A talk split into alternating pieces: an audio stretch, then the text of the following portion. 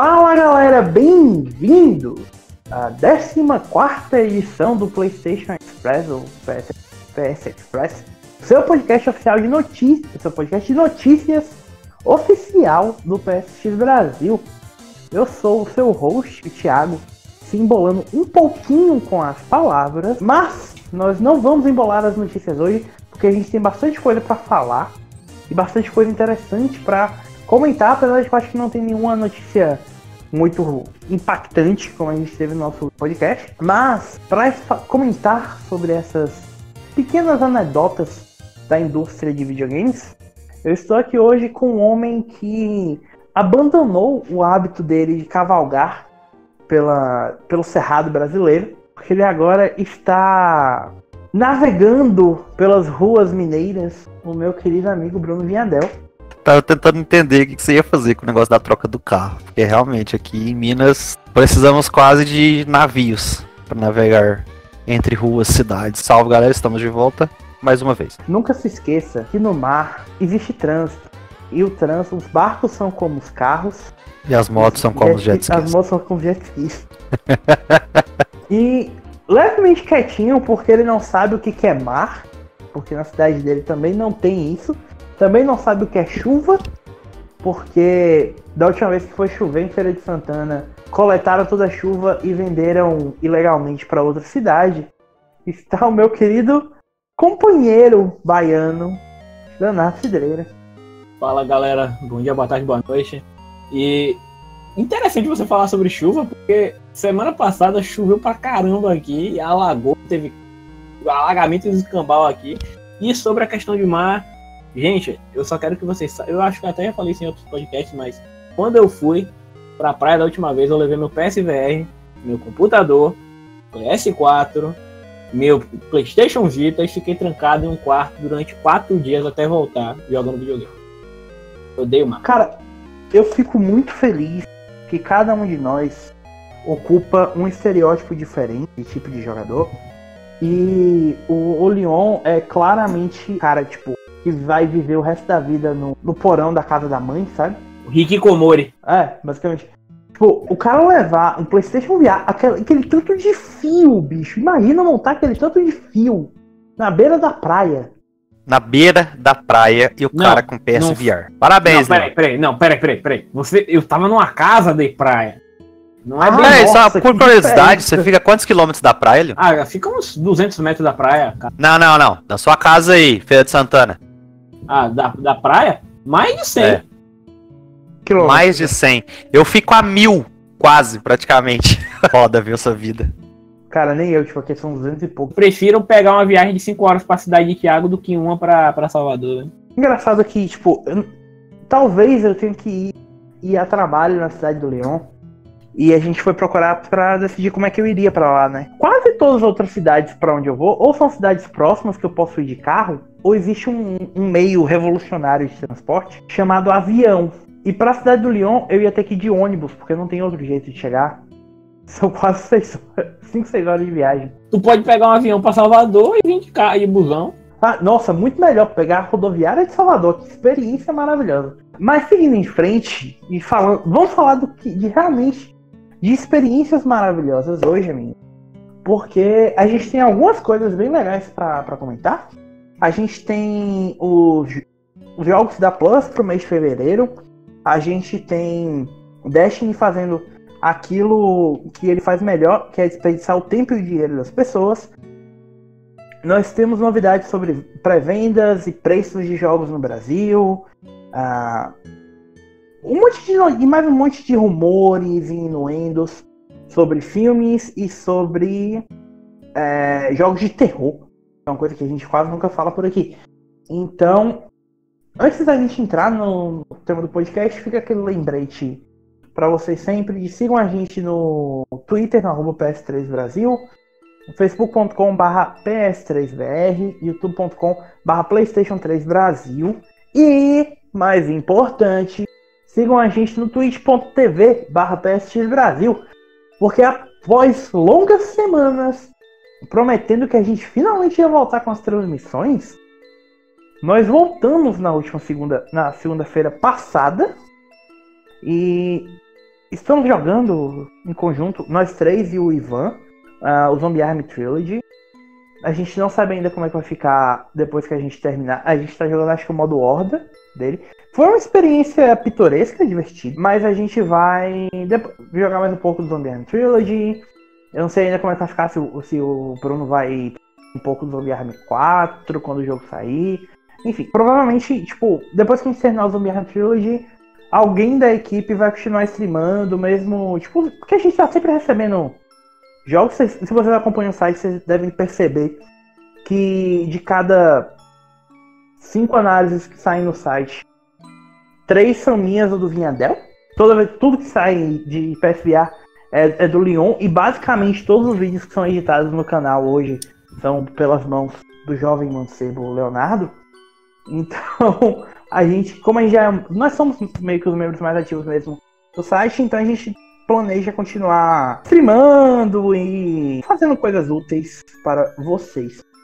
É, inclusive, se vocês provavelmente quando vocês ouvirem esse podcast, os quatro destaques do site têm alguma coisa a ver com porque eu caí na besteira de escrever quase 12 mil palavras né, com do, do, dois especiais e duas análises. Então, por favor, rezem por mim. Pessoal que tá ouvindo, não esqueça de comentar no, nos vídeos qualquer pergunta que queiram, um salve, sei lá, algo Sim, pra gente falar. É, é, até bom, porque eu recuperei minha conta do disco, basicamente porque eu tava com preguiça de, de recuperar. E eu vou ter a interagir mais com o pessoal nos comentários do site. Então deixem aí que a gente vai, vai respondendo, a gente lê nas próximas edições de podcast e tal. Se vocês ah. quiserem, vocês também podem mandar e-mails para o bruno.ps3brasil.com ou para o Thiago arroba ps3brasil.com. Vinhadel, arroba ps3brasil.com. Por que, que o seu o seu sobrenome e o meu meu nome? Porque eu posso. O pior é que, tipo, o, o Ivan cria nossos e-mails uma palavra. Tipo, não poderia ser Bruno Vinhadel e Thiago Alencar, sabe? É, tipo, Vinhadel e Thiago. Só uma coisa aqui que eu esqueci, peraí. É que nosso, no, no último podcast a gente teve, na, na página do, do site, no, no post, a gente teve um comentário do André Pereira que disse: Tô seguindo o podcast de vocês no Spotify. Salve pro André Pereira, eu até respondi ele lá. Ele curte muito o trabalho da gente no site e no podcast. E ele sempre teve PlayStation, atualmente tá jogando PS4 e disse que aqui é a principal fonte de informação dele. Nos desejou do, sucesso em 2020. E é isso. Qual o nome do nosso querido amigo? André Pereira, ele tem um nickzinho, uma fotinha do Mega Man. André, desculpa. Desculpa. Sinto pelo seu gosto de jogos. É... Não, pera, que? O gosto de jogos é a melhor parte dele. Ah, não pra eu, mim, eu não sinto, pra mim. Eu sinto por ele sofrer aturando a gente. Mas. Agradecemos os elogios. Agradecemos de verdade. É, já que vocês. Eu tô vendo aqui, já que você. Você vai gostar dessa edição do podcast, já que você é fã do Mega Man, ou não, porque a gente tem notícias relacionadas ao nosso bombardeiro azul. E pelo menos não são notícias tão boas quanto um dos meus momentos mais felizes na nossa história, que foi dar a notícia do Mega Man Zero X é, Legacy Collection. Mas nós vamos falar de Bomberman hoje também. Então, amiguinhos, vamos às notícias desses últimos 15 dias, ou pelo menos as notícias mais importantes dessas últimas semanas. Começar com bomba e... já? Vamos começar com a bomba. Vai lá, fala, Leon. A, bomba, a primeira bomba que a gente tem para soltar para vocês é que finalmente foram revelados jogos da Plus de fevereiro de 2020. E, saca só, pessoal, nós não temos um nem dois jogos, nós temos um total de cinco. Pois é, porque dessa vez vamos ter para nossa coleção, nossa biblioteca, Bioshock The Collection, que é uma coletânea dos jogos remasterizados, Bioshock 1, 2 e o 3, que é o Bioshock, Bioshock Infinite. Com as DLCs. Com as DLCs. Com DLCs eu não consigo pensar em quantas vezes eu me segurei para comprar este caramba quando estava de 50 reais, mas eu consegui. Lembrando que a versão remasterizada do Bioshock 1 é sensacional. É, é basicamente quase, é quase um, um, um, um, Eu não diria que é um remake, mas é uma bela de uma remasterização. Você ainda atira com quadrado nela? Não. Oh! Evoluções. Tivemos tá. evolução. mas assim, é, também temos The Sims 4. Infelizmente, é, se você quiser o The Sims 4 completo, você vai ter que pagar mais mil reais em todas as DLCs, mas já é um começo. É uma platina que você vai gastar aí 200, 200 horas se divertindo. E por fim, um jogo pra mim, que eu achei incrível, que é o Firewall Zero Hour. Que, bom, pra quem curte Rainbow Six Siege, é basicamente um Rainbow Six Siege de VR. Então, Mais tático, né? É um Ma- FPS ma- bem tático. é isso. E é, ele tá vindo como um jogo, entre aspas, bônus, mas eu, eu particularmente eu espero que a, a PS Plus comece com essa tática agora de dois jogos padrão e um jogo de VR. Na verdade, Leon, já te cortando, é, os jogos da Plus, é, é, eles sempre incluíram, desde o ano passado, ano retrasado, os jogos de PSVR. É porque essa, os jogos de VR rotaciona a cada três meses. Ah, não sabia não. É, eles têm que manter A o lance é do, do bônus. Sei lá, mês que vem, março, dois jogos aí, não tem bônus. Mas, ah, não sei, abril, dois jogos, há um bônus. Ah, vem mais um indie aí. Ou E, que seja um indie. Então acho que o lance do bônus, sei lá, a cada dois meses é não, seria interessante. Na real, todo mês deveria ter um bônus, na minha opinião. Mas enfim. É, nós já conversamos isso no. É, Até conversamos sobre o negócio do serviço que a gente quer no PS5, como o serviço da, da Plus pode melhorar e tal. Então tem muita coisa pra acontecer. Eu acredito que nada drástico vai acontecer agora, mas na mudança pro PS5, talvez. Só uma coisa que eu acho importante mencionar aqui é que esse é o primeiro mês em que, em algum tempo, em que a gente não tem uma lista bizarra de jogos com média no Metacritic. Eu acho que é aceitável se você ver aí puxar. A gente teve Bioshock, Uncharted, Titanfall, Nioh, The Last of Us, Batman, a gente teve Sniper Elite 4 e. e assim, é relativo. Eu, eu particularmente gosto, mas tem gente que não gosta. A gente teve o Detroit, a gente teve o Borderlands e o Sonic. Mano, o, o mês mais fraco ano passado foi o que deram What Remains of Edith Finch e Overcooked. Assim, pra maior Fraco parte da nada. galera que é casual. Eu adorei esse mês. Joga Overcooked com a patroa e tem hora que dá vontade de matar ela, mas nada demais. Pelo menos a gente tá tendo jogos muito bons. É isso. a- Bom, Não é um mês ruim, né? Não é, Bom mês, não, é um mês, um mês muito bom, ainda mais se você levar que um- mês passado, né, deram o Uncharted Collection, mais três jogos. E tô até pensando, tô até me perguntando se mês que vem vai ter mais uma coleção de jogos. Mas, Caramba, pensa que você teve em dois meses seis jogos single player aí de boa qualidade, cara. Não, de- tipo, a gente teve nesses dois primeiros meses de 2020, eu diria que quatro dos jogos single player mais influentes da geração passada. Verdade. A gente teve Uncharted 2 e Uncharted 3. Uncharted 3 é um pouco mais fraco do que o 2, mas ainda é um jogo com, com uma narrativa muito, muito boa. E a É, gente Bioshock teve o 1 e o Inf- Bioshock 1 e o Infinite. Eu vou só fazer uma previsão. Esse ano ainda eu aposto que a Sony vai dar o Jack, o, Jack, o, o, a, a- o Collection do Jack, do PS4, com os três jogos lá. São três ou são quatro que tem o combate com Ah, três. acho que passou da hora, cara. Mas já Vão passou dar. agora, eu acho. Eu aposto, tô cantando essa pedra. E assim, boa sorte pra qualquer um que for tentar platinar o Bioshock, Bioshock Infinite. Boa sorte. Eu acho mais provável eles darem a Insane Trilogy. Mas aí vai depender da Kit Vision, né? Se bem que a, a Mas Sony eles tá com uma têm boa uma série de parceria. jogos. É. Ah, Já deram Call of Duty, cara.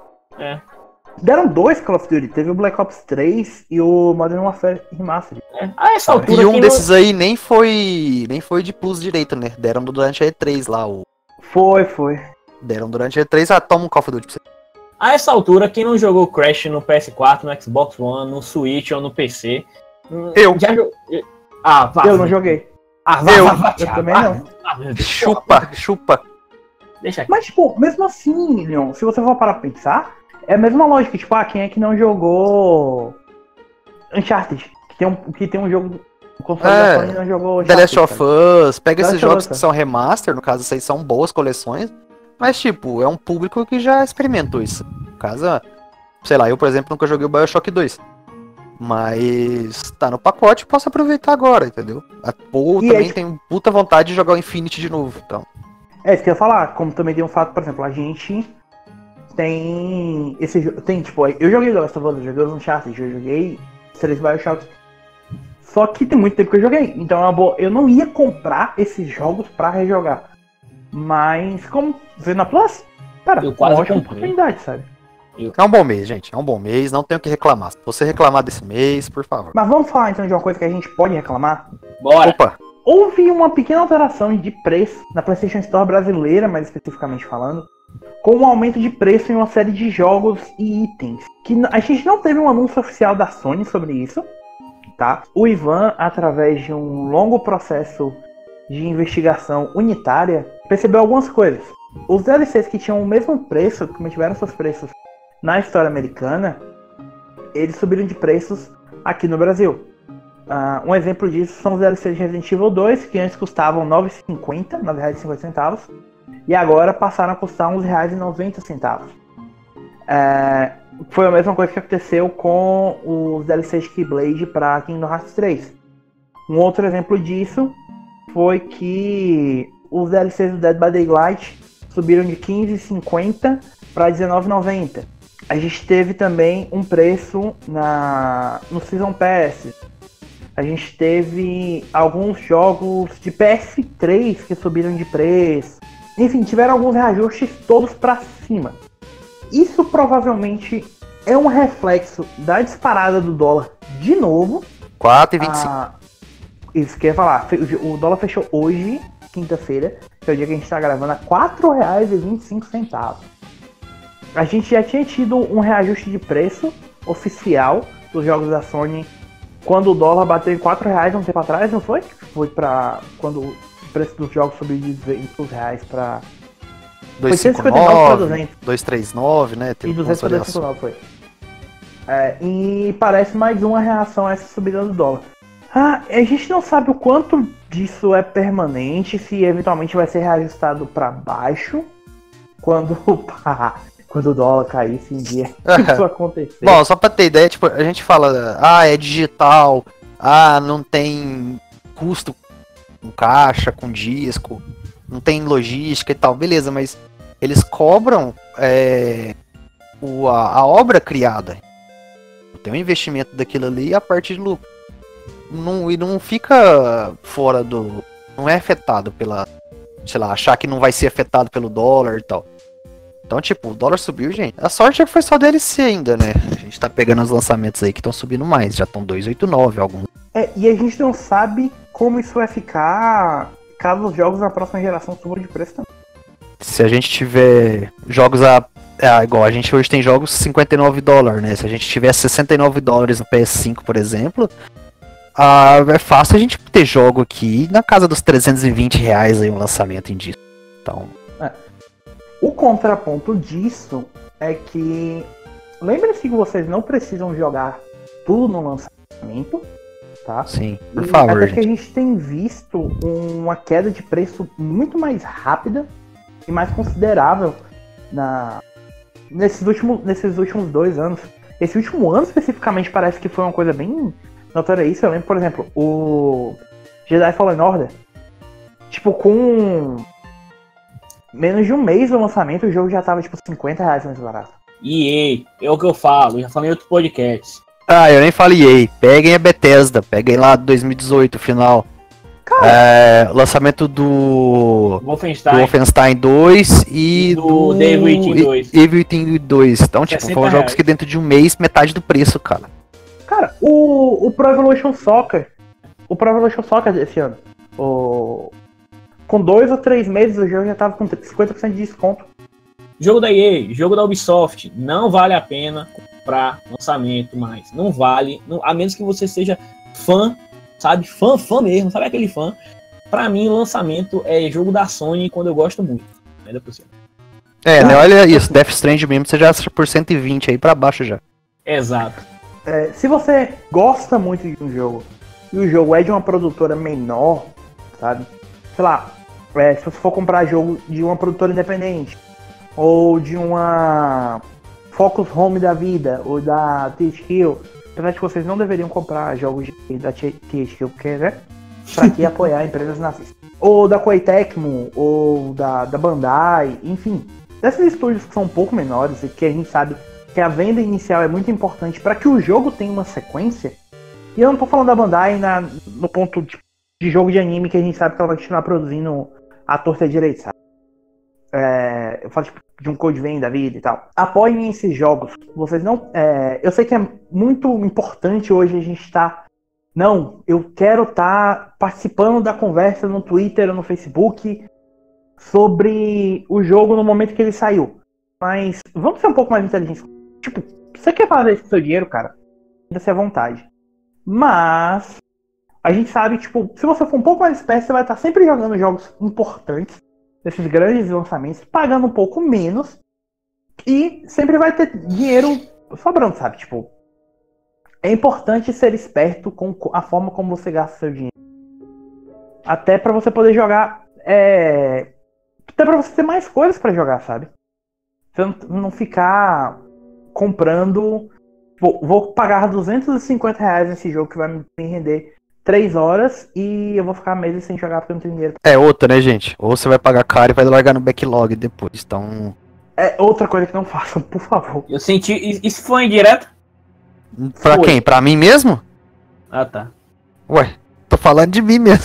Ah, tá. Seguindo em frente, falando em, em economizar dinheiro, né, Leon? O que, que você queria falar mesmo pra gente? Falando em economizar dinheiro, começou a pré-venda do The Last of Us Part 2 na loja da Amazon, aqui do Brasil. E assim, o jogo já tá com 20% de desconto em duas edições lá na pré-venda, que é a edição padrão, que vem o jogo base, aquelas coisinha normal, do jogo capa normal, por 199 reais.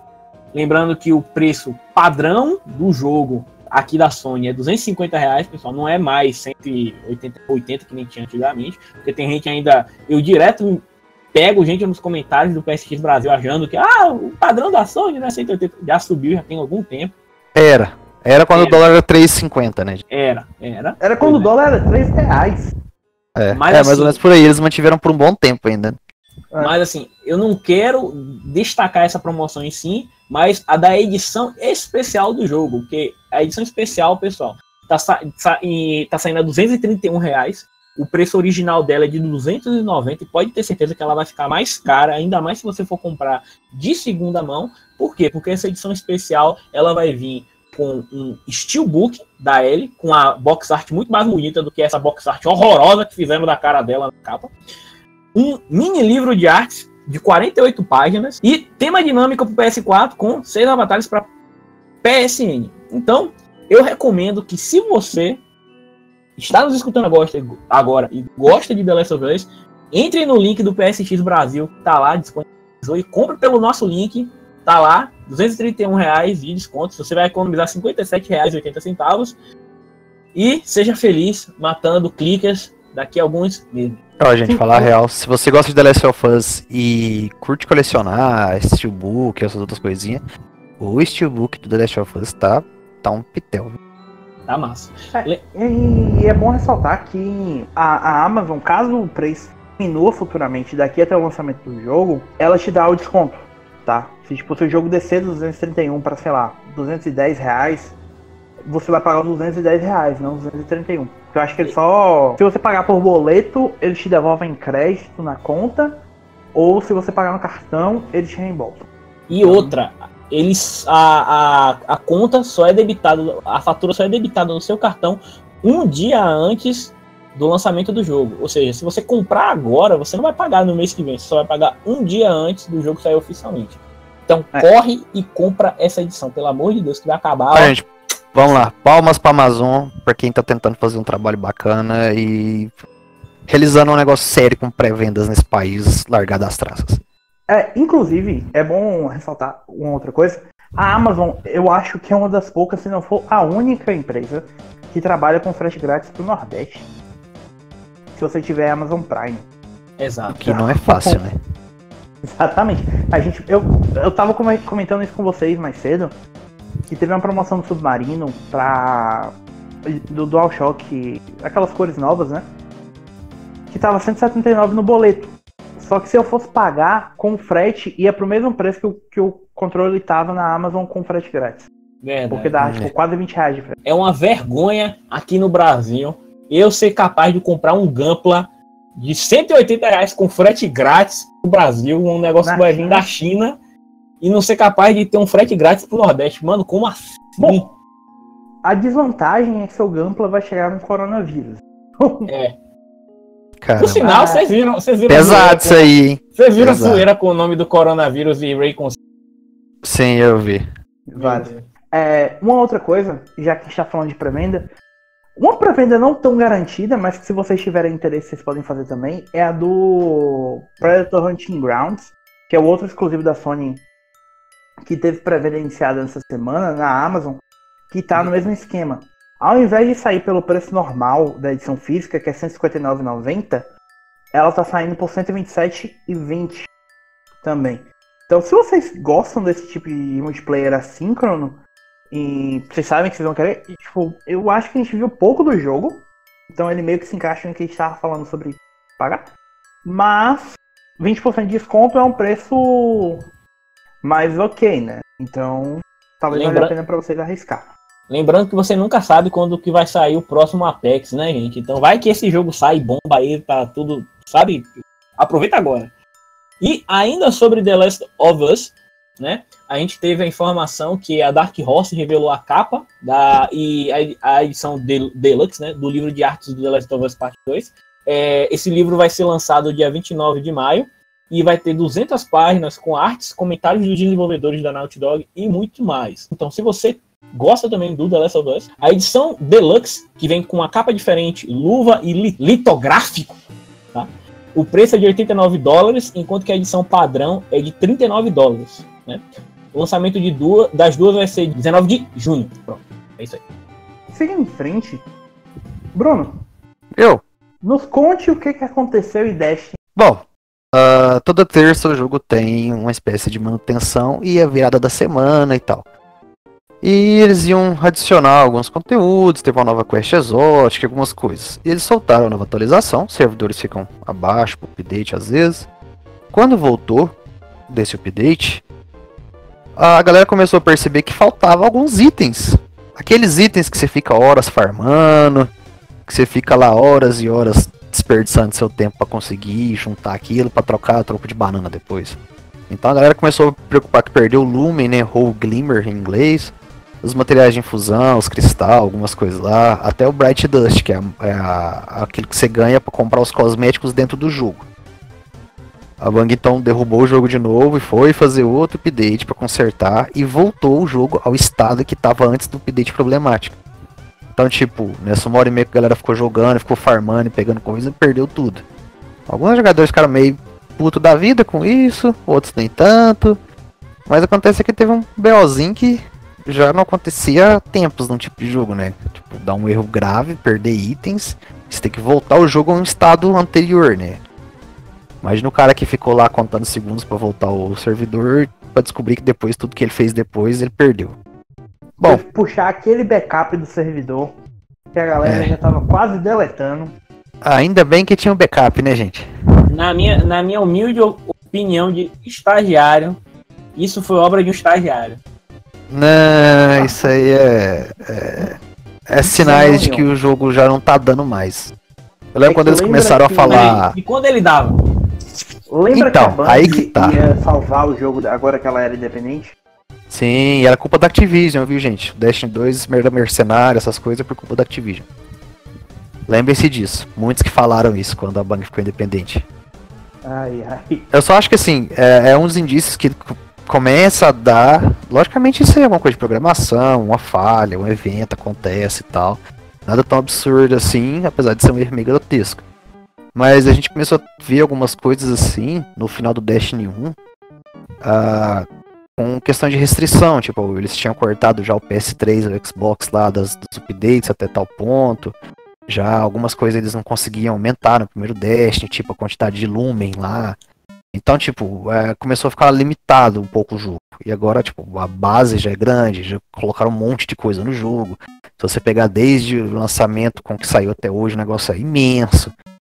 Ah, os próprios updates do jogo, cara, são um negócio tenebroso. Você gasta 5 minutos para baixar um update de, sei lá, 200 MB e gasta uma hora para instalar isso no PS.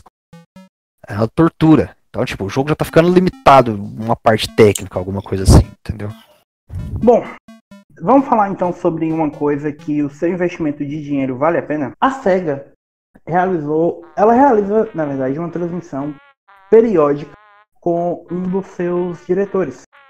E nessa semana, a SEGA Nama, que é o nome dessa transmissão, foi com o Toshihiro Nagoshi, diretor responsável por um dos meus jogos mais antecipados de 2020, Yakuza 7 ou Yakuza Like a Dragon. O, durante essa transmissão, o Toshihiro Nagoshi revelou algumas coisas e deu detalhes importantes sobre dois jogos grandes da SEGA.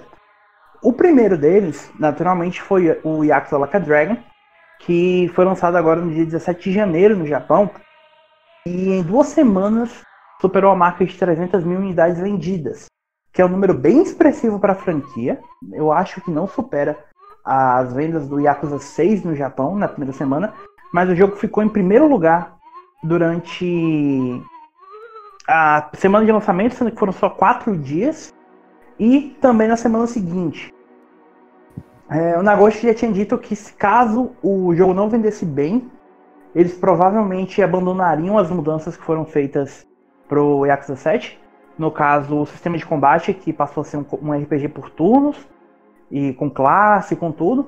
E eles reveriam a questão do, do Ichiban como protagonista.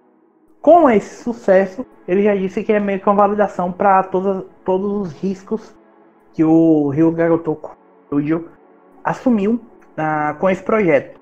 A outra atualização foi em relação ao Project Sakura Wars, que foi lançado agora no, no final de dezembro, que para quem não se lembra é a, meio que um soft reboot da série Sakura Wars, que não tinha um lançamento original há 15 anos. Ah, o último jogo foi um jogo de PS2 que depois foi remasterizado para Wii, que chegou aqui, que é o, o Sakura Wars So Long My Love. Ah, o novo Sakura Wars, o Shin Sakura Taisen, é, superou a marca de 138 mil unidades vendidas, que, segundo a SEGA, eles esperavam que vendesse um pouco mais. Mas, considerando esse tempo, que a franquia é basicamente desconhecida da maior parte dos jogadores hoje em dia, foi, é, é um número bem expressivo. E além disso, eles revelaram mais alguns detalhes sobre a adaptação do jogo para um anime, que vai sair agora no dia 18 de março. Em paralelo, a Atlus revelou que o, o jogo mais recente da Vanillaware, o Touching Sentinels Edge's Ring, um jogo que passou por um dos processos de desenvolvimento mais é, conturbados da última geração. Foram quase 5 anos até o lançamento do jogo. Alcançou a marca de 100 mil unidades vendidas, tornando ele o segundo jogo mais bem sucedido da Vanillaware no Japão, perdendo só pro, pro Dragon's Crown. E é surpreendente, porque eu acho que ninguém nem lembrava que esse jogo existia. Cara, ele tá na minha, ele tá na minha wishlist já tem um tempo já. Eu adoro eu adoro o design dos personagens da Vanilla. Todo, todo Sim, o, o design da Vanilla O jogo tá na sua lista há muito tempo porque ele foi anunciado em 2015. Pois é. Mas é, foi basicamente isso. Ah, dando prosseguimento, então, à questão de vendas, nós vamos falar sobre uma coisa muito próxima do coração do Bruno. Mas, antes de falar disso, Bruno, nós tivemos novidades sobre um outro jogo. A gente costuma espirraçar por causa de Destiny, mas tem um outro FPS que você jogou muito, e joga muito até hoje, chamado Battlefield 5. Cara, esse eu já tenho que discordar, desde o update 4, saiu 4, eu já tinha dado uma esfriada. Eu já comentei, tem na análise. BF5 saiu muito, muito fora do, sei lá, do ponto que os jogadores estavam querendo no jogo pro que a DICE ofereceu. E o, o, o pós-game ali, o suporte muito lento, sabe? Jogo totalmente sem identidade. Eles mexeram mais de 15 vezes no time to kill, vai e volta. comunidade reclama. Então, tipo, o jogo perdeu muita identidade. Mas ele segue caminhando com os updates aí. O último é o capítulo 6, que vai ser lançado no Battlefield 5 na selva, né? É, ele vai chegar agora, na próxima semana já em 6 de fevereiro. E vai tra continuar trazendo o, aspecto da guerra no Pacífico. Né, que já tinha. Já vinha trazendo isso aí nos últimos updates. E agora vai colocar o, as batalhas no ambiente mais. É... Selvagem. É, eu não sei se selvagem era a palavra que eu queria usar. Um negócio mais silvestre, talvez. Sei lá. Ok. É, vai lembrar muito um. Batalha Vietnã, qualquer coisa assim. É um mapa mais de floresta, entendeu? uma coisa mais tropical, digamos assim. Acho que talvez seja a melhor palavra. É, então vai, vão ter mapas agora criados nas Ilhas Solomão, no Pacífico, baseado nisso, com cheio de floresta, rios, pantos, vão diversificar os mapas, vão ter novas armas, novos gadgets e tal. É, anunciaram também uma coisa que a galera pede há muito tempo, que é as pinturas em tanques, que vão liberar agora. A galera, inclusive, comemorou bastante isso aí. Vão ter o novo Elite, que já veio desde a última. Então, tipo, a gente tem, continua tendo as novidades alguma coisa assim, mas eu ainda acho que é um ritmo muito, muito lento. Principalmente com um jogo que tá com suporte gratuito e que não tá agradando muita gente ainda. Então, tem muita gente que tá esperando até hoje melhorias no sistema, de, no gameplay mesmo, do que novidade na franquia. Mas sabe o que, que pode melhorar o suporte a Battlefield? Nós tivemos hoje a prestação de contas da EA referente ao último trimestre fiscal de 1 de outubro a 31 de dezembro de 2019. Houveram várias informações reveladas através de alguns comentários do Andrew Wilson e do Blake Jorgensen.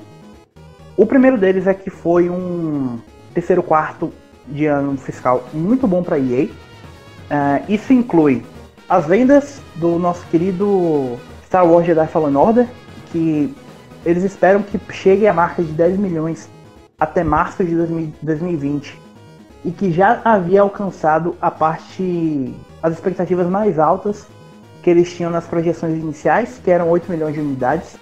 É, lembrando é... que o Fallen Order foi meio um, um risco, né? Acho que talvez não é à toa que eles colocaram para Respawn fazer, ou eles tiveram ideia e quiseram seguir adiante. Porque a gente veio do não diria fracasso, mas da parte negativa, que foi o Battlefront 2. Sim. A gente veio do Battlefront 1 que vendeu bem, mas decepcionou. O 2 trouxe campanha, todo decepcionou. Então, tipo, aí arriscar com mais uma parte no Star Wars. Não seria, sei lá, o tiro certo. Mas o jogo da Respawn fez por merecer as boas vendas que tá tendo. E foram vendas bem consideráveis. Uh, 8 milhões de unidades para um jogo single player da EA é bem inesperado. Quem diria, né? Um jogo ah. single player da EA foi vendendo bem para uma empresa que anos atrás queria investir só em conteúdo por serviço, DLC, é, cartinha no FIFA, essas coisas. Cara, a gente vai, vai chegar lá. Tempo é... de mudança, velho. Tempo de mudança. Ou não. Será? é. Bom, algumas outras coisas. É, eles anunciaram também que nos últimos 12 meses as vendas por plataformas digitais alcançaram a marca de 49% para PS4 e Xbox One. Isso é uma, uma, um aumento leve, é um aumento de 47% em 2018 para 49% em 2019. Que se tiver a mesma, o mesmo aumento agora em 2020, significa que a partir do ano que vem os jogos da EA vendem mais em plataformas digitais do que em unidades físicas. Além disso, no, no mesmo press release, eles informaram que dos 5,4 bilhões de dólares movimentados pela EA no último ano, nesse último ano, apenas 23% vieram de fontes que não eram compras digitais. Ou seja, quase um bilhão de dólares foram advindos de microtransações nos jogos da EA. Malditos sejam jogadores de FIFA. O que eles disseram foi o seguinte: uh, ah, 4,1 bilhão vieram dessas vendas digitais, incluindo jogos para PC, mobile e console. Isso, isso significa um aumento de 15% de um ano para o outro. Disso, 1,1 bilhão foram de microtransações. Eles têm algumas expectativas para o próximo ano em relação a isso. A primeira delas é que o nosso querido Apex Legends deverá continuar crescendo. Eles disseram que o terceiro, a terceira temporada, que foi essa temporada agora de final de ano, foi a temporada mais bem sucedida do jogo até agora. O que significa que eles, a partir do ano que vem, vão expandir o jogo para outras plataformas. Uma das, dessas plataformas já foi confirmado, mobile. Eles estão trabalhando com um estúdio chinês para portar o jogo para celulares. Mas é engraçado falar de outras plataformas justamente nesse ano. Battlefront 2 também é, acabou vendendo bem por causa da quantidade de atualizações que eles tiveram. Foi exatamente o que movimentou o jogo pra frente, né? Atualizações constantes, melhorias, ajustar essa ação. Então, tipo, deram um bom jogo, que a galera comprou bastante. Deram muito conteúdo, muito suporte. E a galera começou a investir nas microtransações do jogo, parte cosmética que interessava. E falando em microtransações, a... eles confirmaram que o Madden desse ano foi o jogo mais bem sucedido da história da franquia. FIFA 20 teve um, um aumento de 40% na quantidade de partidas envolvendo o Ultimate Team, que é o jogo, que é o modo de cartinha do FIFA. Uhum. E é o jogo mais é, utilizado nos serviços de assinatura da EA. Seja o EA Access normal de PS4 e Xbox One, seja o, EA, o Access Premier, o Origin Premier, coisa assim, que é o de PC, PC, que é um pouco mais caro e você já recebe o jogo no lançamento. É, são números consideráveis, bem consideráveis, o que significa que ano que vem, que agora vamos falar sobre as novidades. Ano que vem, nós teremos quatro grandes títulos de esporte, incluindo FIFA e Madden. Provavelmente um desses jogos é o NHL do ano que vem. A gente não sabe se vai ser um, um novo NBA Live ou se a gente pode ver um novo Fight Night, um novo UFC. Eles prometem quatro novos grandes jogos para o próximo ano. Um deles, inclusive, é o novo Battlefield. Eles disseram também que estão trabalhando em remasterizações de clássicos. A gente não sabe se está incluso esses quatro grandes títulos. Poderia ser, por exemplo, uma trilogia Mass Effect, que eles já tinham dito que poderiam estar trabalhando. E além disso, nós vamos ver quatro novos jogos e desenvolvedoras independentes sendo publicados pela EA. Ou seja, pode ser que a gente veja um novo jogo do Joseph Fares. Bem provável, que já está dois anos e meio já em desenvolvimento, eu acho. Ou do pessoal do Unravel. Isso, pode ser também. Além disso, eles disseram que esperam que os jogos para a próxima geração, para o PS5 e o Xbox é, Series X sejam. explodam, a, explodam as, as, cabeças das pessoas, os jogos da EA no caso. Só se vier um novo Dead Space, né? Pra explodir a cabeça de alguém. Não, só se vier um Death Jam Fight pra explodir a cabeça de alguém. Credo. Nossa senhora. Ou melhor ainda, Black. Não, não, esquece. Pula, pula o Leon, pula o Leon. Um dia nós faremos Bom. um cast pra falar de Black. Para mim que vocês iam falar, um dia nós vamos fazer um podcast para comentar todas as falas bizarras do Leão dos outros podcasts. Também não é uma má ideia. É, também não é uma ideia. Bom, é, só para completar então, o novo Battlefield está previsto para chegar no ano fiscal de 2022, que começa em abril de 2022. É, eles já tinham dado essa, essa deixa com o Battlefield 1 que a gente chegou agora. Uh, o Battlefield 5 fez um ano em novembro passado e eles afirmaram que o jogo teria pelo menos mais um ano de constante suporte. Jogo deve ter capítulo 10 por aí, que deve dar lá por volta de março, por aí desse ano, do, do ano que vem. Então depois eles devem começar a promover o próximo Battlefield. É possível que a gente veja mais algum jogo de Star Wars dentro desses quatro grandes títulos que a gente mencionou. A gente não sabe se vai ser ou um novo Battlefront ou alguma coisa nesse sentido. É, mas a gente não sabe. A gente não sabe também qual é a definição de grande título da EA, né? É. Pode ser que a gente esteja aqui especulando, não, um novo Star Wars, não sei o que, a gente veja Sims 5, um novo Need for Speed ruim. É... Não é possível que eles vão continuar investindo em Need for Speed ruim. Cara, eles tentaram quatro vezes nessa geração. Cara, sabe o que é mais fácil? Você falar que vai falar um Burnout Paradise 2 vende mais e recebe melhor crítica do que qualquer outro Need for Speed. É exatamente por isso que a EA não vai fazer. É, foda.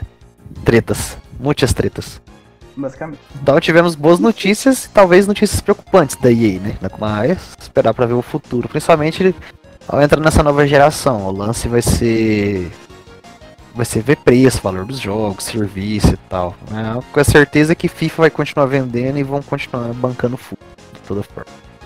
Falando sobre futuro.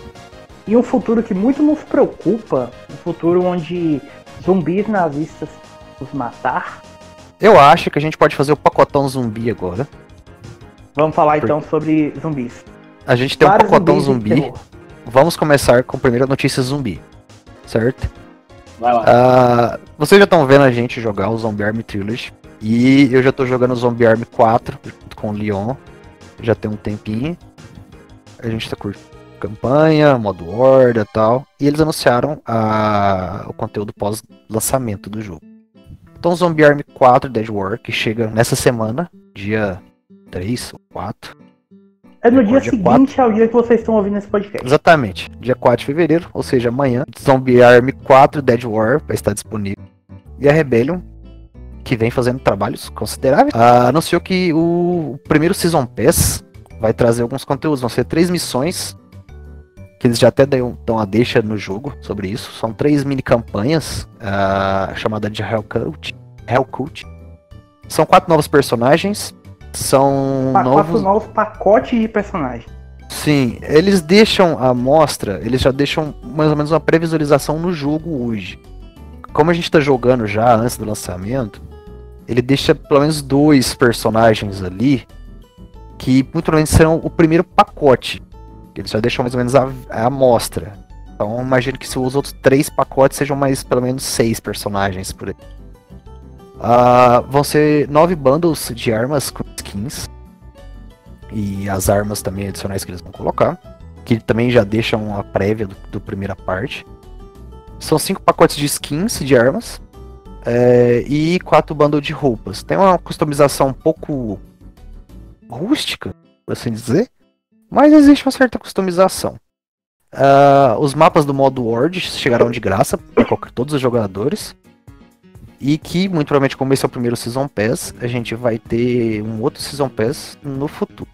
Se a gente seguir o que foi com o Strange Brigade, foi mais ou menos um ano, um ano e pouquinho de conteúdo. O Zombie Army deve seguir mais ou menos essa, essa, essa, essa ideia com, sei lá, Season Pass 2, 3 talvez. Bom, a segunda notícia do pacote zumbis, a gente vai voltar no nosso saudoso Days Gone. Que acho que e foi uma notícia que, diga-se, eu queria lembrar vocês, eu dei o furo da notícia enquanto a gente estava preparando para fazer a transmissão do Zombie Trilogy. Menino chegou esbaforido no chat falando. Que caralho é essa atualização de 30 GB que saiu no É, exatamente. O Days Gone vai ter um patchzinho de 30 GB. Se você for um cara que, assim como eu, pegou. Eu peguei para analisar, no caso, o Kingdom Come Deliverance. Ah, o jogo tinha uns patches de 28 GB, 25 GB. Que, tipo, era absurdo mas ele baixa um bloco inteiro de dados para substituir o bloco de dados do seu, do seu PS4, que já tá lá, né? Cara, e... eu acho que comentei com vocês, teve uma atualização do NBA 2K, Tony, que foram 48 GB. É, terrível. As atualizações do Gran Turismo Sport também são um pouquinho vantajadas, viu? Nada vai superar a atualização do Assassin's Creed Unity no lançamento. Ah! Era outro Mas, jogo, né? É, eles tiveram que colocar o jogo todo de novo. Sim. Bom, a notícia é que a Band liberou a atualização de 30 GB do Days Gone. Mas não, não assustem se é, sei lá, meu Deus, o jogo tá quebrado, é conteúdo, não. A, a novidade é que eles vão fazer uma, um ajuste no sistema de arquivo do jogo. Então, os 30 GB que você vai baixar, na verdade, vai ajudar o jogo a ficar menor. Se é que faz alguma lógica, mas tudo bem. É porque eles reotimizaram o, a compressão do jogo. Sim, vão, vão, vão melhorar o sistema de arquivo, a compressão do, dos códigos e tudo. Então, tipo, tem alguns uh, algumas melhorias, né, ajustes, bugs que vieram uh, no, nos patches dos challenges que foram tendo. Mas é que o arquivo é grande mesmo assim, exatamente para remodelar a estrutura do jogo. Só para efeito de comparação, é porque eu tô com o Devil instalado no PS4. O, a versão original tinha 62 GB.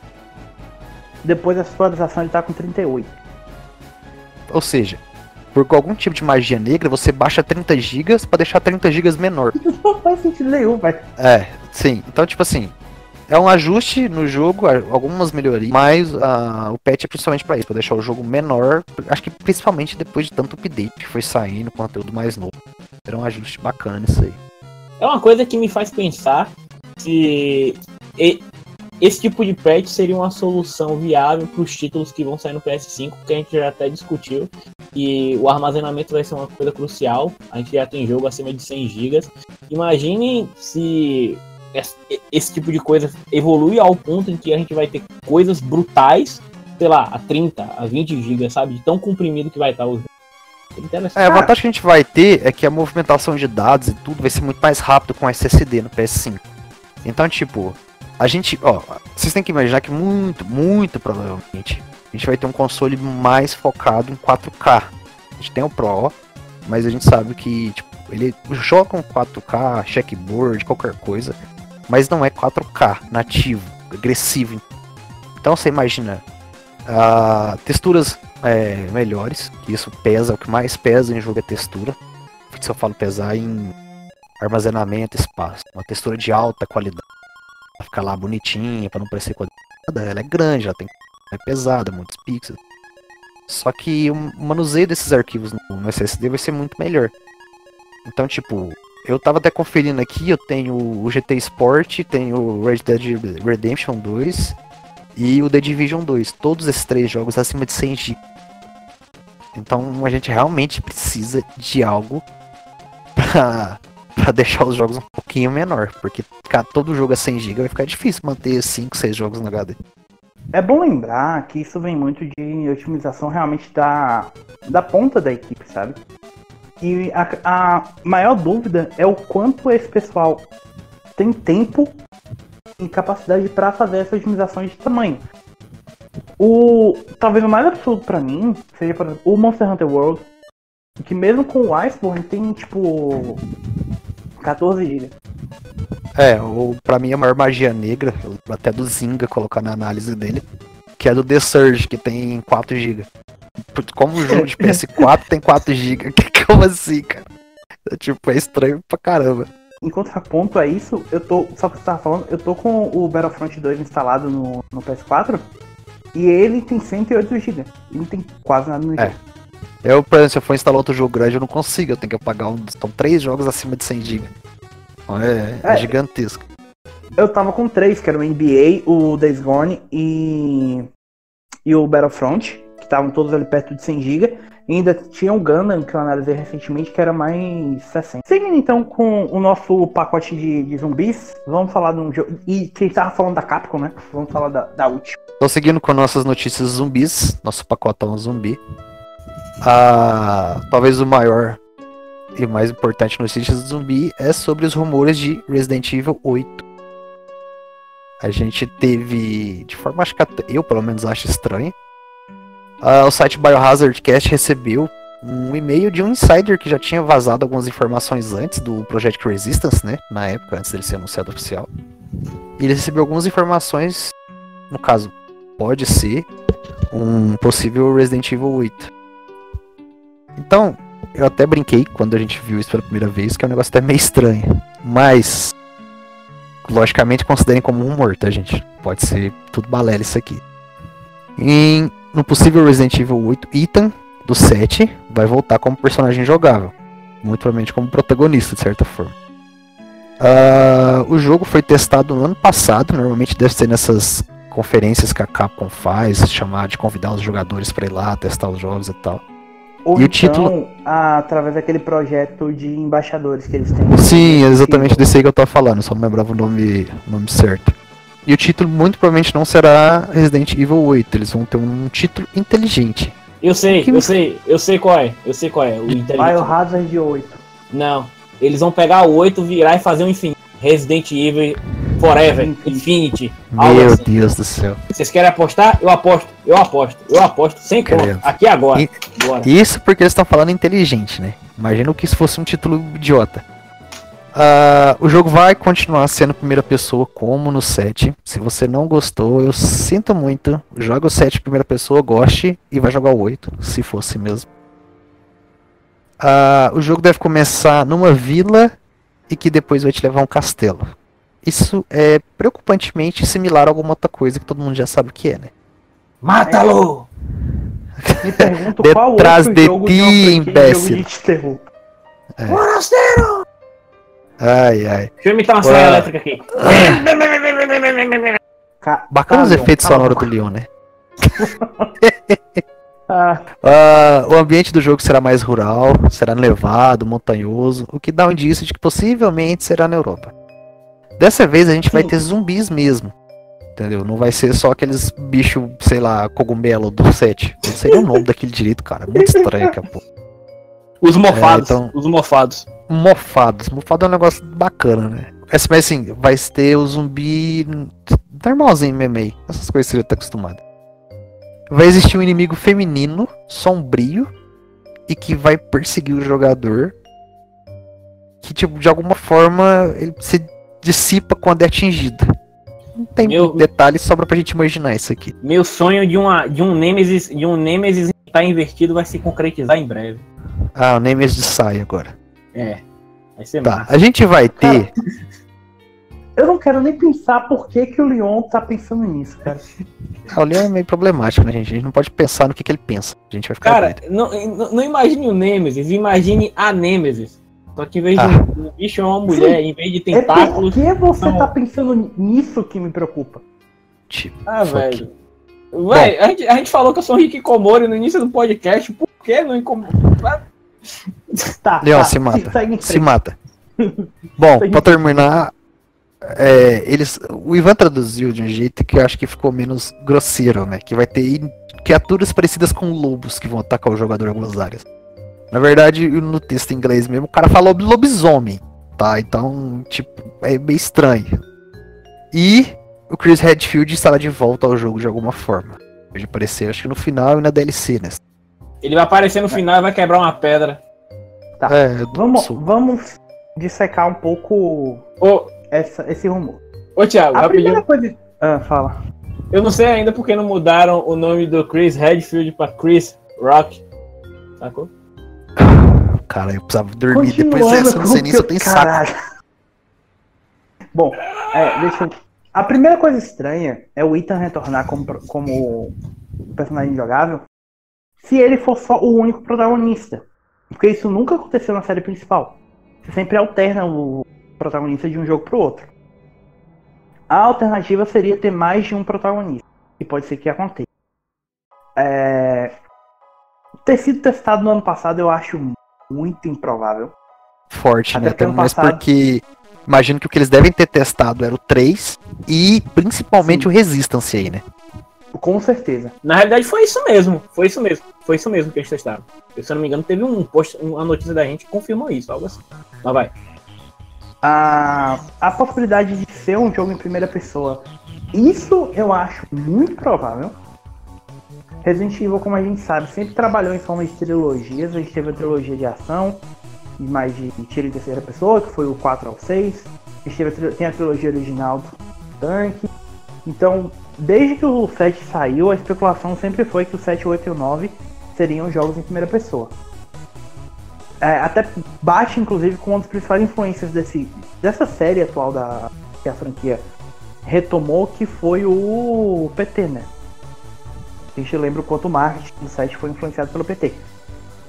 De resto, tudo me parece muito especulação vazia, sabe? Tipo, essa questão do inimigo da- feminino me lembra um pouco aquele negócio do PT de você do nada olhar pra trás e ter um inimigo atrás de você. Eu não sei, cara. Tipo, a, a questão do Chris faz sentido quando você para pra pensar no final do set. Mas eu não consigo comprar esse rumor com muita certeza. Eu acho bem improvável que seja isso. O que me, o que me surpreende é que é como o Ethan ainda consegue, depois de tanta merda que ele sofreu naquela merda na mão do- dos Baker lá, ter que voltar pra isso sofrer mais. né? Incrível. O Ethan só quer ficar feliz com a, com a namorada dele. O Leão tem 20 anos correndo atrás da Ada e até hoje tá se metendo em, roubada por causa daquele rabo de saia vermelho. Ah, mas o Leão, o Leão é virgem, eu, eu, conhe- eu conheço o estilo de vida dele. É, Diferente. é o mal do nome. Hã? É o mal do nome. Bom, seguindo então, já que a gente já tá falando de jogo de terror, teve uma notícia meio estranha, né, Leon, sobre sua querida Konami. É, pois é, gente. A minha querida, entre aspas, Konami, é, meio que tá voltando pro mercado e, digamos assim, depois de muito tempo calada aí, lançando seus patinhos com seus jogos de celular, seus Yu-Gi-Oh! da vida, lucrando. Só lembrar que ano passado eles lançaram aquelas coletâneas de Castlevania e o Contra, e ainda assim eles tiveram uma perda de 10% em relação a 2018 de lucro em jogos. Houve um rumor ah, na semana passada, há duas semanas atrás, de que a Konami estaria planejando reviver Silent Hill através de duas, de duas experiências distintas. é, não havia muitas fontes com relação a esse boato original, então não tinha como ter certeza se isso era verdade ou não. O que aconteceu é que a Konami foi questionada pelo PC Games Eng, e eles disseram que estão considerando as maneiras de fornecer o próximo Silent Hill. Ou seja, eles disseram ainda que não podem compartilhar nada nesse momento, mas eles estão ouvindo o feedback e pensando de, em como eles vão trazer o título de volta. Se preparem para ficar, para presenciarem a destruição completa e final dessa franquia. Porque eu quero que vocês apontem, Thiago e Andel, quais foram os últimos jogos bons das franquias chave da Konami. Valendo. Qual foi o último jogo bom de Castlevania, Thiago? Castlevania? Symphony O of último jogo bom. Não, pera aí. O. Harmony of Despair. o, o Area of Sorrow e o Dawn, no, Dawn of Sorrow. Os jogos GBA. Vinhadel, qual foi o último jogo bom de Metal Gear? Putz, Nenhum. teve algum? Obrigado, Thiago. Qual foi o último jogo bom de Silent Hill? Todos nós podemos concordar que foi o 2, né? Cara, qual que é aquele do PS3? O, o qual? O do PS3 tem Shattered três. Memories. Tem o Shattered Memories, tem o, o Downpour e o, o, que, o do cara lá, o do caminhoneiro que volta pra cidade, que é o Homecoming. Putz, não lembro, cara. Eu joguei o início dele. É um que é um prisioneiro. Acho que é esse mesmo. É o Downfall, é o Downpour. Horrível. O último, o último bom jogo da Konami chama-se Yu-Gi-Oh! Legacy of the Duelist. Então, gente, ó, não esperem coisa boa, não esperem. Ainda no, no rumor que havia saído, disse que uma das experiências seria de forma meio que episódica, episódica não, mas de forma narrativa, como se fossem os jogos da Telltale, ou, Credo. ou como se fosse até mesmo o Until Dawn, e o outro seria mais focado na, na própria experiência Silent Hill. Enfim, cara, não esperem coisa boa, esperem o pior, para quando vir, vocês ao menos A terem decepção ser pouca. a decepção Ou ser se pouca. surpreender com qualquer merda. que- Assim, cara, porque assim, ó, essas franquias, o motivo delas não darem certo é justamente porque a galera que estava envolvida no início, todo mundo vazou da Konami. Tudo foi dado pra terceiro, tudo caiu na mão de terceiro. Metal Gear caiu na mão de terceiro com lixo. Silent Hill, o, o, o criador de Silent Hill vazou, por sinal é. Ele, ele vai. é, o Thiago acho que vai falar sobre ele. né? Aproveitando, já que você falou do criador de de Rio, vamos jogar uma, uma pedra em cima desse e vamos falar sobre uns rumores mais malucos que a gente teve na última semana. Que Vai. foi a ideia de que a Sony Interactive Entertainment está trabalhando em um novo jogo de terror. Ah, supostamente, segundo o Henrique Kaya, que é um mais um dos nossos queridos insiders da indústria, ele disse na sua conta do Twitter que esse jogo estaria em desenvolvimento provavelmente para o PS5. Existem alguns rumores do que pode ser isso. Uma delas, que eu acho a mais improvável, é que o futuro marido do Leon estaria pensando em fazer do próximo jogo dele, após o lançamento da Stranding, um jogo de terror. O problema é que o Kojima terminou Death Stranding há muito pouco tempo, eu acho muito improvável que ele já saiba o que ele quer fazer. Ele não tem nada, ele não tem literalmente nada na mão. Isso não- nunca o impediu de fazer nada. Vi Death. Stranding, que os primeiros trailers Eu, nem eu, tinha, ele tinha. eu tô ligado Eu que não mas, tinha assim, nada de Death Strand e conseguiu lançar trailer, então. O, o Eu problema é que o rumor ele fala em desenvolvimento. O Kojima nem sequer começou a desenvolver. Ele, tipo, ele, ele, disse que queria. Tá entendendo? O que torna mais tosco Lembra ainda. que. Lembra que em desenvolvimento pode ser um jogo que tá em processo de pré-produção também. É. Mas lembra uma coisa, o que, que a Super Massive tá fazendo? Ela tá É. relacionada com a Bandai pra fazer o. Com Man of Medan. o. Man of não, Medan. não, meia, meia, meia, não, é o Dark Picture. Não, Dark Picture Ah, é, Dark Picture. Anthology. A Anthology, É. é. E o Man of Medan foi o primeiro capítulo, eles vão lançar o segundo capítulo agora, né? É, E tem mais três pra sair. né? São planejados pra sair de um ano e meio, se eu não me engano, né? Tinha notado É. noticiado. Mas isso também não quer dizer muita coisa. É isso que eu ia falar, porque o estúdio, enquanto tava fazendo isso, tava trabalhando no, no The Impatient, no Rush of Blood e outras coisas. Então Sim. o estúdio conseguiria fazer dois projetos. É, e fez algumas coisas já com a Sony e tal, não sei, viu? Pode ser um Until Dawn 2 aí, de alguma forma. Algum... A outra possibilidade é que o Keiichiro Toyama, criador da série Siren e de Silent Hill, faz parte da equipe da, do Japan Studios. E ele disse que estava trabalhando em um novo jogo. Ah, no Twitter dele, acho que logo na virada do ano. O problema é que o Keiichiro não trabalha em nada desde o lançamento de Gravity Rush 2 para PS4. Então pode ser que ele esteja dirigindo esse novo jogo. A gente não sabe ainda que é. Inclusive, se eu não me engano, o design de personagem original de Silent Hill disse que ele estava trabalhando no novo jogo e que ele torcia para que esse, dessa vez o projeto não fosse cancelado. A gente noticiou então, isso no último podcast, por sinal. Que... É. Isso. Então pode ser que eles estejam trabalhando em conjunto nesse novo jogo de terror da Sony. Dito isso, considerem com muito, muito, muitos grãos de sal se isso é verdade ou não. Porque é realmente um rumor, tipo, aleatório no Twitter. Pode ser um pouco mais crível do que os outros, mas isso não quer dizer muita coisa também. Para mim, esse, ó, se tiver sendo desenvolvido, vai ser algo que a gente vai ver lá para 2021, 2022. Eu não acredito que seja um título de lançamento, até porque, cara, não, não, não acho que a Sony viria com um jogo de terror logo de cara. Eu acho que, sei lá, 2021, 2022, a gente poderia ver algo a respeito sobre isso. Deve ser mais ou menos o que foi com o Until Dawn, né? Saiu é. de cara, saiu é. uma base instalada. É, querendo ou não, o terror é um pouco mais nicho e tal. O Until Dawn saiu em 2015, que foram dois anos depois do lançamento do PS4. E foi o jogo mais assistido do YouTube. Pois é. Só algumas coisinhas que eu queria falar antes da gente entrar nas últimas notícias importantes, que são coisas pequenas, tá? É, a primeira delas é que o mitológico filme de Uncharted foi adiado novamente, dessa vez para 5 de março. Eu já vou te interromper de cara. Quem quer um filme de Uncharted? O pior é que a gente já falou sobre isso umas três vezes nesse podcast, um ano e meio. Ninguém quer um filme de Uncharted. Porque Mas pensa, ó, os cara, a Sony fala de Uncharted, o maior público é exatamente os jogadores. É tanto adiamento, tanta balela, já saiu quantos jogos quando eles falaram desse. Tipo, nem os jogadores mesmo, que é o. que sei lá, que vai atrás de cara, querem o filme mais. E o público para fazer dinheiro, cara? Tipo, não, abandona essa ideia. Cara, chega. sabe o que é melhor? Vai adiar tanto que o Tom Holland vai sair de ter a cara para interpretar o, o Drake criança para ter cara para interpretar o Drake no Uncharted 4.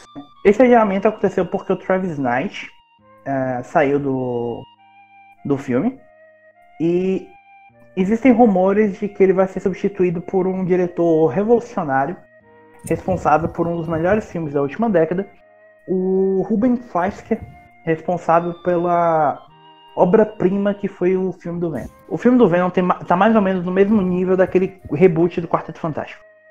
Cara, é, mas pelo menos o, público, mas pelo menos o público gostou, Thiago. Sabe, tipo, não, é, tipo, é um Cara, filme péssimo, mas pelo menos que agradou. Eu Sabe qual é o problema do filme ruim? Igual do Venom, no caso. O maior problema dele é porque vendeu. É, o problema todo é esse. Ó, oh, vocês estão falando, mas eu vi gente aplaudindo de pé o Esquadrão Suicida. Não. O assim, como assim? Não vai ter outro. Ó, assim, ó, em defesa do diretor, ele fez um Zumbiland a um. Apesar de, de ter dirigido dois, que o dois é minha. Mas Zumbiland é legal, velho foi legal na época. Na Hã? época. É, eu na acho época. que foi legal na época. Um outro filme que eu não sei por que, que vai sair, mas a gente teve notícias sobre o filme do Mega Man. Que? Ah, é.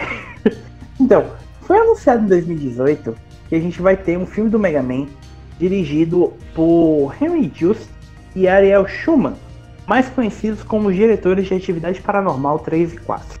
Nossa, cancela. Ó, oh, não, bom, eu tenho certeza que eles estão mirando em Mega Man e vão acertar em Tron. A gente vai ter o melhor filme de Tron já feito, só com o nome de Mega Man. Qual é ah, é aquele calma. Mega Man que que você joga, é tipo dentro do minigame, você fazia dentro do circuito elétrico lá do cara. Calma que a notícia vai ficar mais maluca, tá? É... Vocês lembram que o Matt Reeves tá trabalhando no próximo filme do Batman? O diretor, o roteirista de The, do, do The Batman, chama-se Madison Tomlin. E o Hollywood Reporter, em uma entrevista falando sobre a adaptação do Fear Agent, um HQ do Rick Remender, mencionou bem casualmente que o Madison Tomlin, que trabalhou nessa adaptação do Fear Agent e no próximo roteiro do filme do Batman, que é, é o roteirista do filme do Mega Man. Ou Não seja, sei se eu espero menos do Mega Man ou do Batman. resumindo, o filme do Mega Man, que vai ser dirigido pela equipe responsável por Atividade Paranormal 3 e 4, teve o seu roteiro escrito pela, pelo cara que fez o próximo filme do Batman. E eu não sei mais o que achar dessa notícia, cara. Eu- Cara, Cara, eu pularia É pra muito próxima. aleatório. Isso aí me diz... É tudo ruim, cara. Não tem nada de bom. só uma opinião. Um, um filme, a única forma de um filme do Mega Man dar certo assim, em computação gráfica, igual aquele filme maravilhoso, pelo menos eu gostei, que a gente teve do comemoração a não sei quantos mil anos lá do Astro Boy. Que eu gostei pra caramba, não sei se Deixa eu te contar uma coisa. fala. Provavelmente vai ser alguma mistureba de CG com atuação normal igual o filme. Sim. Eu, eu aposto que eles devem pegar algo fazer tipo o Battle Network, tá pegado? Tipo, ah, o Mega Man é o personagem de um jogo, criou. Tipo um Detona Ralph na vida real, vai ser merda. É, eu acho que é por aí mesmo.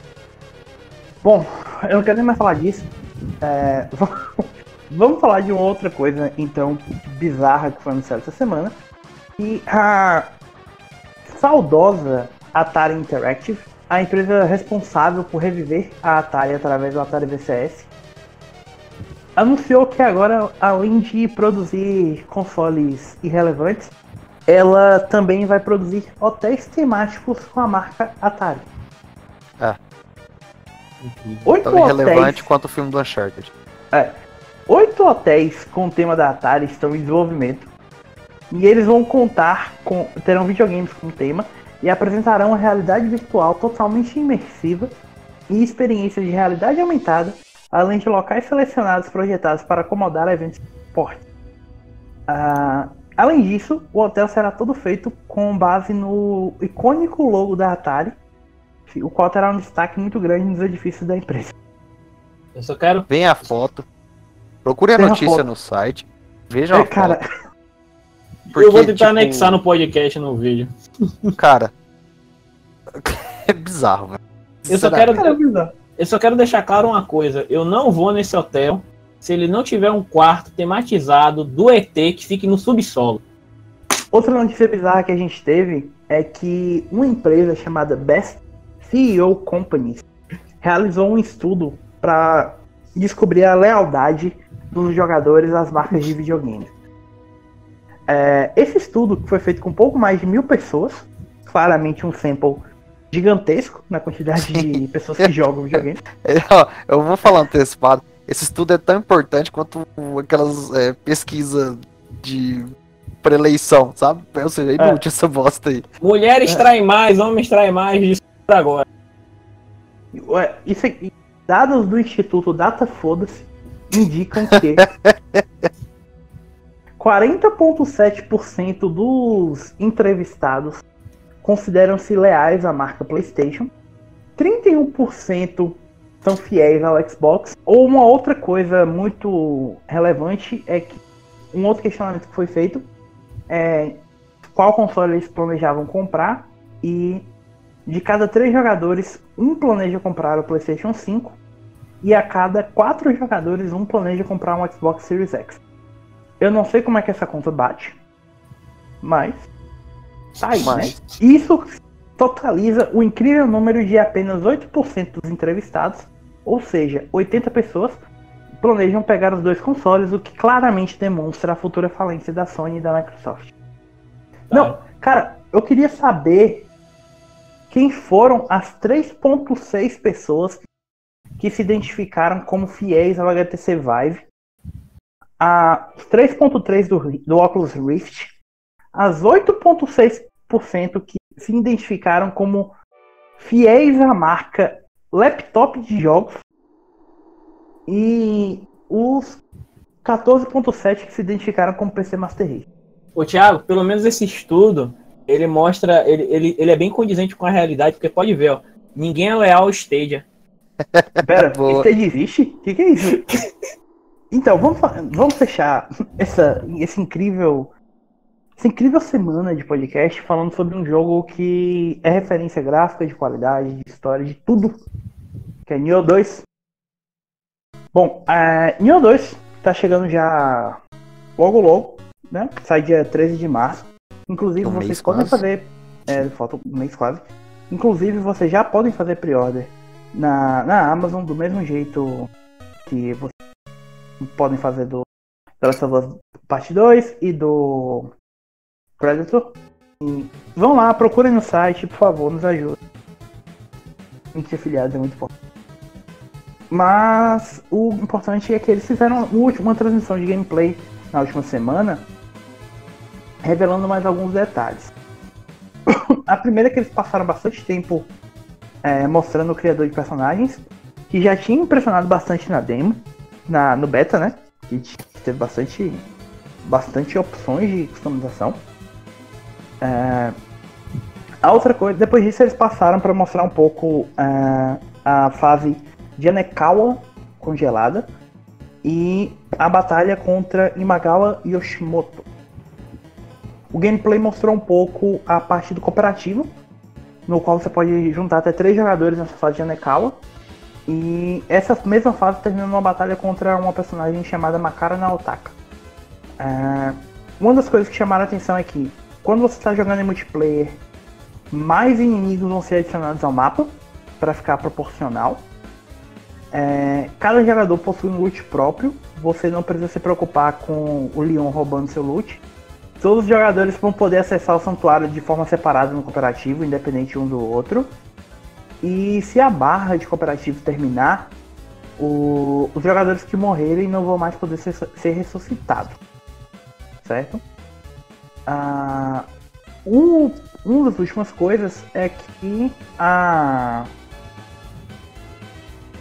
Uma outra coisa que não, você não, poderia, não podia fazer na beta e que a gente vai poder. que no jogo principal você vai poder fazer é a possibilidade de alterar visualmente a forma yokai do, do, do protagonista. Alterar chifre, alterar as cores e tudo, que é uma coisa que você não podia fazer, mas no jogo final vai poder ser feito. E uma, só uma pequena curiosidade. A Koei e o Team Ninja anunciaram também os vencedores de um concurso que foi feito envolvendo o- a criação de personagens. E uma das, da- dos vencedores foi um jogador que criou, que recriou no jogo o Naoki Yoshida, o diretor de Final Fantasy XIV. Que inclusive ficou muito igual ao Yoshida na vida real. Eu achei inclusive que fosse uma modelagem oficial, que eu achei estranho. Mas foi uma criação de um jogador. É, é bem rico, né? Tipo, não sendo um Code Vein em que a única coisa boa que ele tinha era o criador de personagens, dá pra ter bastante sucesso. É, uma promoção boa, como dito, é vocês fazerem a pré-venda com 20% de desconto na Amazon através do nosso link de afiliados. É só pesquisar lá no site, por favor, comprem. Recomendo bastante. Ninho 2 vai ser um dos melhores jogos do ano. Mas vamos chegando ao fim do nosso podcast. É, nós retornaremos muito em breve com a próxima edição do PSX Plus.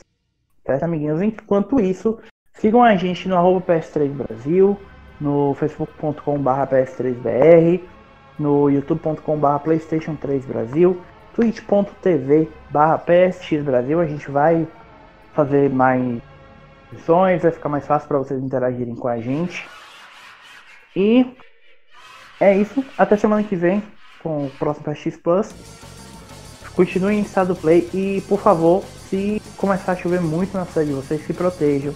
Fiquem bem, cuidado com o coronavírus, tá? Mantenham-se bem, porque é, quanto mais jogadores para venderem seus rins para comprar um PS5 no final do ano, melhor. Até a próxima. É isso aí, galerinha. Abraço. Até a próxima. Tchau, pessoal.